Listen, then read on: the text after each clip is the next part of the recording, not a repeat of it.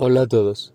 Todos nosotros muchas veces vamos en el coche y vemos muchas personas que todos los días hacen ejercicio.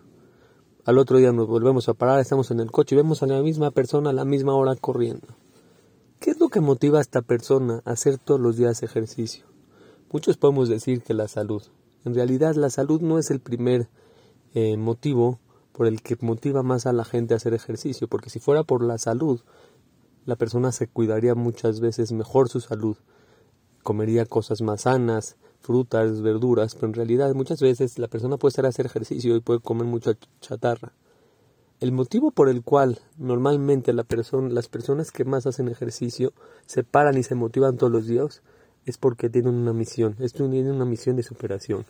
Por ejemplo, estas personas que tú ves es porque muchas veces tienen la misión de correr primero una carrera de 5 kilómetros cuando fueron a la carrera de 5 kilómetros la superaron, ahorita ya no quieren 5, ya quieren algo más, quieren 10. Después ya quieren un medio maratón. Después ya corrieron un medio maratón ya dicen, no, necesito superarme, tener una meta mayor. Se echan el maratón completo. Ya después de tener la meta del maratón completo, pues dicen quiero más. Se van a un triatlón, se van a un Ironman. Vemos que la persona para que tenga eh, éxito y pueda lograr correr y estar sano, tiene que tener misiones, tiene que tener una meta. La meta es la carrera.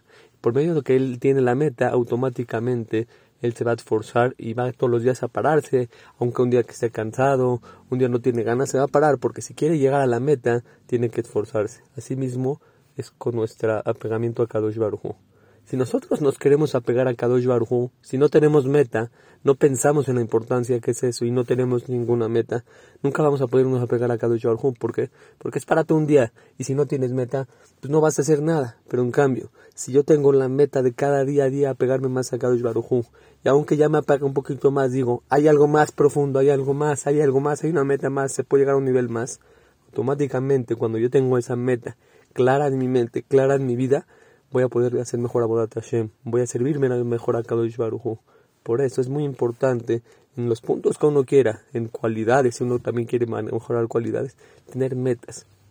Uno tiene metas, va a lograr y va a tener éxito.